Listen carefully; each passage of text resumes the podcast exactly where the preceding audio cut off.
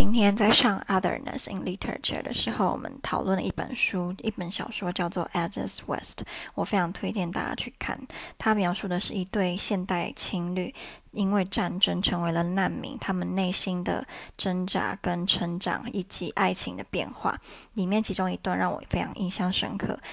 男主角的爸爸坚持要留在，因为战争还在战争当中的。